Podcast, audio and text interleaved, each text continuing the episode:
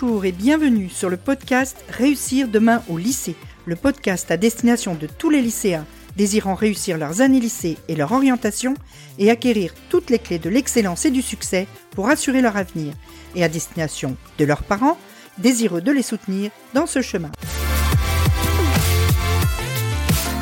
Je suis Nathalie Mougel, coach scolaire, et j'accompagne les lycéens qui souhaitent réussir.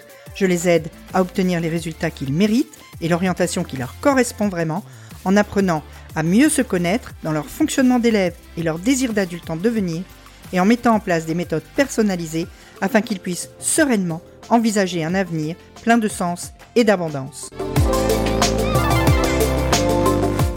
Bonjour, on se retrouve aujourd'hui pour le dernier épisode de la série de 3 sur la procrastination et aujourd'hui je vais m'adresser un peu plus particulièrement à ceux qui sont euh, peut-être des procrastinateurs chroniques. Tu sais, si tu repousses presque systématiquement tes tâches jusqu'au dernier moment et que tu fais tout dans l'urgence juste parce que t'arrives pas à te mettre au travail à l'avance et que du coup tu te retrouves toujours pris par les deadlines. Alors, comment tu vas pouvoir faire pour briser ce cercle vicieux et arrêter de tout faire à la dernière minute? Avant de rentrer dans le vif du sujet, je te rappelle que si tu m'écoutes et que tu es parent de lycéen, tu peux t'inscrire à mes mails. Les mails vont reprendre euh, de façon très régulière euh, maintenant et parce que c'est un moyen de communiquer qui me semble très intéressant, notamment pour les parents. Et donc tu peux t'inscrire en cliquant le lien qui se trouve dans la description et tu recevras en même temps un e-book gratuit pour t'aider à mieux aider ton enfant dans sa scolarité de lycéen. On est donc parti pour les procrastinateurs chroniques. En fait, si tu es dans ce cas-là, si tu fais partie de ces gens qui font toujours tout à la dernière minute parce qu'ils sont incapables de se mettre au travail à l'avance, tu dois commencer par prendre conscience des raisons qui t'ont amené à cette situation-là.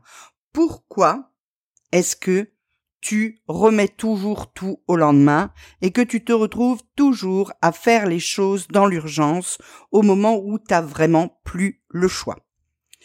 Quels sont tes démons personnels qui font que tu te retrouves dans cette situation? Tu vas donc t'observer. Tu vas te regarder fonctionner, tu vas regarder comment tu agis, comment tu prends la décision de bosser ou pas, qu'est-ce qui, au moment où tu dois t'y mettre, fait que où tu t'y mets ou tu t'y mets pas. Hein. Ça vaut pour tes décisions immédiates, c'est-à-dire au moment même où tu dois travailler et où finalement tu décides de faire autre chose. Ça vaut aussi pour tes décisions à plus long terme, la façon dont tu gères ton temps, etc. Donc observe-toi et regarde comment tu fonctionnes. Demande-toi pourquoi tu fais un truc que t'as pas forcément envie de faire, procrastiner. Quelles sont les émotions que tu éprouves au moment où tu dois te mettre au travail et qui font que bah, finalement tu le fais pas. Alors il peut y avoir plusieurs raisons qui font que finalement tu décides de remettre au lendemain des choses que tu devrais faire aujourd'hui. La première raison qui peut expliquer ce type de comportement chez toi, c'est que tu te sens facilement dépassé par tout ce que tu as à faire. Tu l'impression que tu tellement de choses à faire que de toute façon tu vas pas y arriver et donc tu es en fait paralysé par tout ce que tu as devant toi. Tu sais pas par où commencer, tu sais pas par quelle tâche démarrer. Les choses que tu as à faire t'empêchent d'être focus sur une seule tâche parce que à chaque fois que tu t'y mets, tu te mets sur une tâche, tu penses dans ta tête à toute celle qui va te rester à faire après. Et donc, du coup, tu te démobilises tout simplement parce que, eh bien, tu es paralysé par la, l'immensité de la tâche, par le poids de la tâche, des tâches que tu as à accomplir. Et pourtant, si tu as beaucoup de choses à faire, ce dont tu as besoin, c'est bel et bien de passer à l'action et de t'y mettre parce que le fait que tu aies beaucoup de choses à faire n'empêche pas que euh, elles vont rester là ces tâches si tu fais pas aujourd'hui. Demain tu les auras toujours, tu en auras peut-être même d'autres en plus. Donc il est important si tu fais partie de ces gens qui ont beaucoup beaucoup de choses à faire que tu te mettes régulièrement au travail. Être capable de mettre momentanément de côté toutes les autres tâches pour te concentrer sur la tâche que tu vas accomplir là maintenant et la terminer. Oublier toutes les autres, c'est de ça dont tu as besoin. Si tu parviens à ça, à oublier au moment où tu te mets sur une tâche particulière, oublier toutes les autres, tu les mets de côté, celles-là je les ferai plus tard. Point barre et tu ne penses plus à ces tâches-là, tu restes concentré sur celles que tu as décidé de faire là, maintenant. Tu te rends bien compte que du coup, sur tes épaules, ne pèse, plus que le poids de cette tâche-là. Toutes les autres ont été posées par terre. Tu ne les as plus, tu n'as plus sur tes épaules le poids cumulé de tout ce qui t'attend, de tout ce qui pourrait être trop lourd et t'interdire de passer à l'action. Donc, dans ces cas-là, si c'est cette raison-là qui te pousse à procrastiner de façon systématique ou presque, eh bien, décide d'une tâche qui doit être faite là, maintenant, tout de suite. Et décide que tu feras les autres après. Et avance. Une autre raison qui peut expliquer une procrastination chronique, c'est que finalement dans ta tête, tu penses que procrastiner c'est pas si grave que ça, c'est pas une si mauvaise chose que ça. Regarde, je procrastine tout le temps et pourtant j'arrive toujours à faire ce que j'ai à faire. Et t'es peut-être même fier de dire que tu y arrives quand même toujours. De toute façon, même si tu procrastines, tes devoirs sont toujours faits, tes devoirs sont rendus, etc. Ça t'amène peut-être même à voir du positif dans le fait de procrastiner. C'est la fameuse phrase que disent les grands procrastinateurs. Ouais, mais moi, je suis tellement meilleur quand je suis sous pression. L'urgence me rend plus créatif.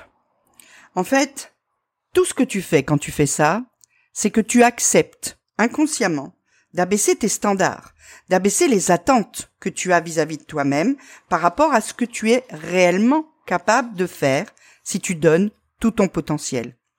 Oui, c'est vrai, tu réussis à faire les choses, mais tu les fais généralement à un niveau que tu peux atteindre parce que tu procrastines, parce que tu les fais au dernier moment, et pas au niveau où tu pourrais les faire si tu t'y mettais à l'avance, si tu prenais le temps de les reprendre, de les peaufiner, etc. Si tu te débarrassais de ces croyances-là, euh, moi je suis super bon dans la pression, euh, je suis plus créatif quand je suis dans l'urgence, euh, tout ça, si tu arrivais à te débarrasser de toutes ces croyances, tu pourrais probablement réaliser beaucoup plus et beaucoup mieux. Chaque fois que tu dois réviser ta vision à la baisse, tes ambitions à la baisse, c'est parce que tu as procrastiné. Chaque fois que tu dis Ah mince, ce trimestre je voulais 18 en maths, finalement peut-être que 16 ça va être bien. C'est simplement parce que tu as procrastiné. Quand tu te dis Ah je voulais lire un livre par semaine, finalement si je lis deux livres par mois c'est bien, tu as procrastiné. À chaque fois que tu abaisses tes standards, c'est probablement une conséquence de ta procrastination. Donc, regarde-toi dans une glace, demande quoi de quoi tu es vraiment capable et fais-le. Là, tu pourras être fier de toi. Troisième raison qui peut expliquer la procrastination chronique, c'est que tu as du mal à accepter que dans toutes les choses qu'il y a à faire, il y a des trucs qui sont pas fun. Et que c'est normal qu'il y ait des trucs pas fun. Parce qu'en fait, oui, c'est normal qu'il y ait des trucs pas fun dans ce que tu as à faire. Ok, ok, c'est pas fun. Et au fond de toi, tu, du coup, tu te dis, bah, j'ai pas envie de le faire. Alors là, euh, généralement, euh, dans le dev perso, la solution qu'on a pour toi, c'est de te dire, mais va à tes passions. Si tu fais un truc qui te passionne, eh bien, tu n'auras plus jamais à te forcer et donc tu ne procrastineras plus. C'est pas vrai. Même quand tu fais le boulot de tes rêves, dans le boulot de tes rêves, il va y avoir des tâches qui vont pas être fun. Je vais te donner plusieurs exemples. Hein. L'exemple, par exemple, du peintre. Un peintre, il fait quelque chose qui est sa passion. Quelqu'un qui vit de la peinture et qui vit la peinture, c'est quelqu'un qui vit de sa passion. Pourtant, il y a des moments où il faut que il trempe ses mains dans la térébenthine pour laver ses, pour laver ses pinceaux. Il y a des moments où il faut qu'il aille euh, à des vernissages et des machins pour serrer la louche et boire des coups avec des gens qu'il aime pas. Hein. Tout ça, c'est des choses qui sont pas fun et qui pourtant font partie du métier de peintre. Moi, je suis prof. J'adore ça. J'adore ça. Je suis coach. J'adore ça aussi. C'est-à-dire que m'occuper, aider les jeunes et tout ça, j'adore ça. Mais alors quand il faut corriger des copies, c'est une catastrophe, je déteste ça. Je développe des réseaux sociaux où je mets ma tête euh, j'ai détesté ça pendant très très longtemps. C'était quelque chose de très difficile à faire pour moi et sur lequel j'ai d'ailleurs longuement procrastiné parce que j'aimais pas me mettre en avant, me mettre en lumière, etc. D'ailleurs, c'est pour ça que je suis si à l'aise dans les podcasts. C'est parce que là, je mets pas ma tête. Mais malgré tout, je le fais parce que ça fait partie de ce boulot de rêve. Et donc, dans tous les boulots, il va y avoir des trucs pas fun.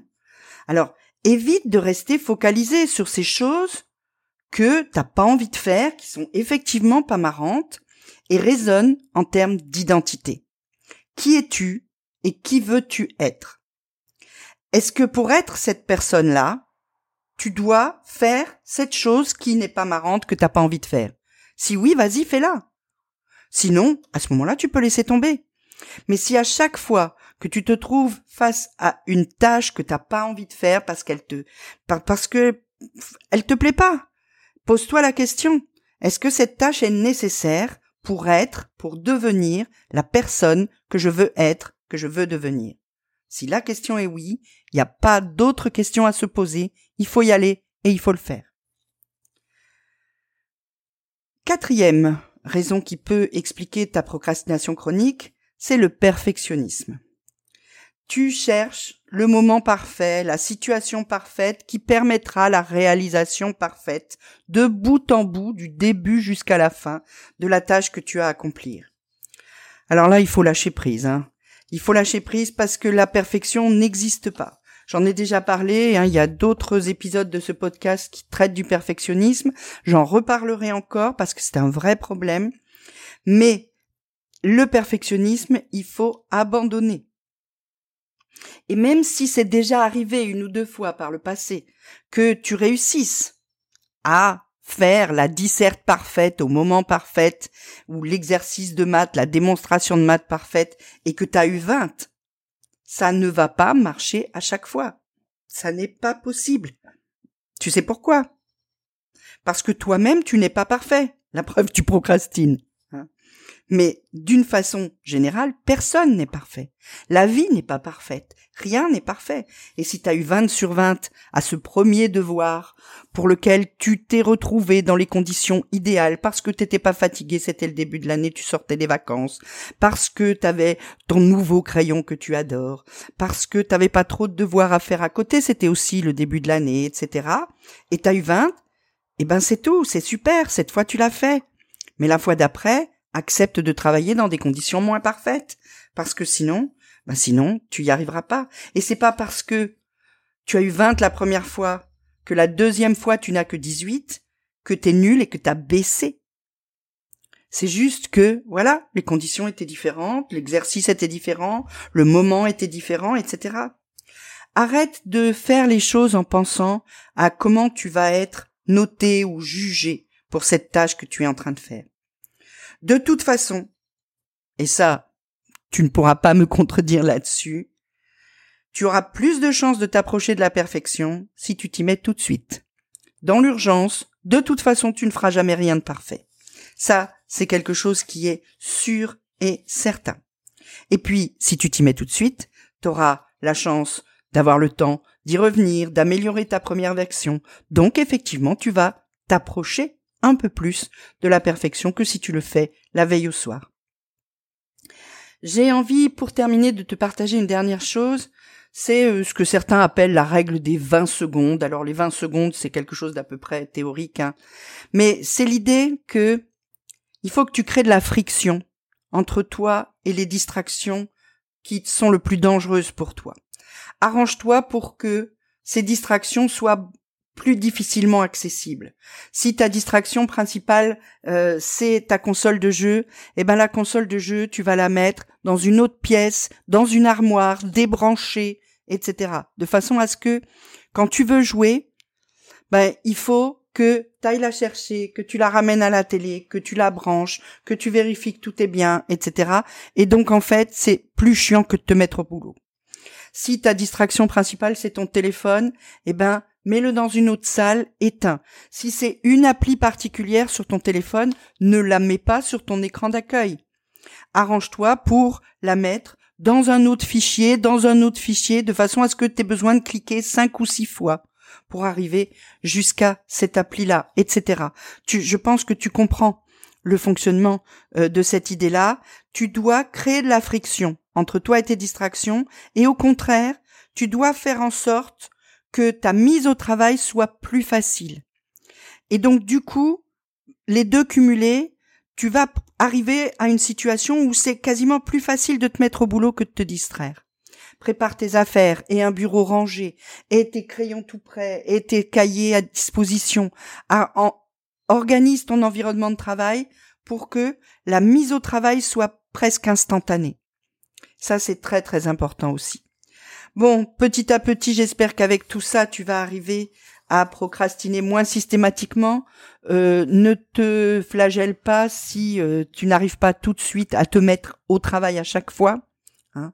Quand on a des habitudes comme celle-là, des vilaines habitudes comme la procrastination, c'est difficile de s'en défaire du jour au lendemain, c'est quasiment impossible.